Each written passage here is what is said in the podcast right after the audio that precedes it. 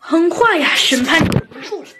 但小鸡墩墩啊回来来见猴子警长时啊，那是满脸垂头沮沮丧。哎，小鸡墩墩，你怎么了？猴子警长问道。哼，猴子警长，我有些生气。你说说，你本来不就知道吗？呃，知道什么呀？猴子警长啊，还故意装作什么都不知道的样子。哼，我都审问那个什么叫做胡克船长的家伙了。哎，真是的，你明明就早就知道，猴子警长。你说，你难道你那么聪明，不知道他没有在场证据吗？哎，真是的，害得我白跑了一趟。哈，小鸡墩墩，这就对了。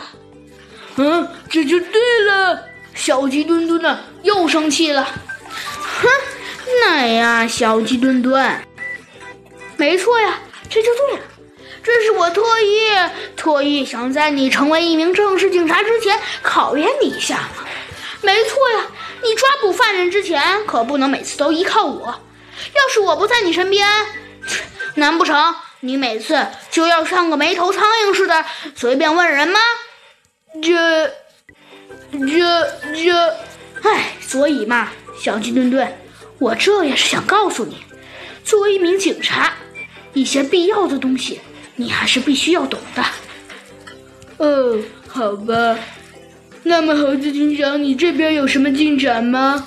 切，小鸡墩墩，还不都是为了你？